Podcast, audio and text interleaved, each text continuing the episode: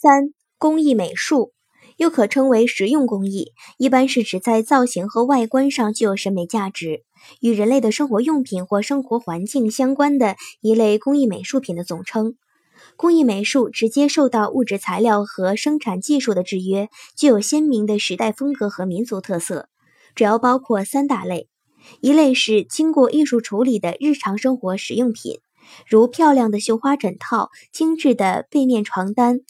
美观的玻璃器皿等，这些用品多是以实用为主，装饰为辅，或者说它们是在实用的基础上兼有观赏的功能。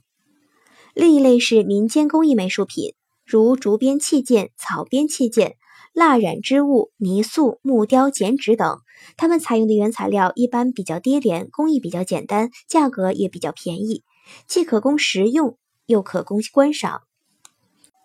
再一种是特种工艺美术品，如景泰蓝器皿、象牙雕刻、瓷器玉雕等，它们采用的原材料比较贵重，工艺非常精细，价格也比较昂贵，主要供观赏和珍藏之用。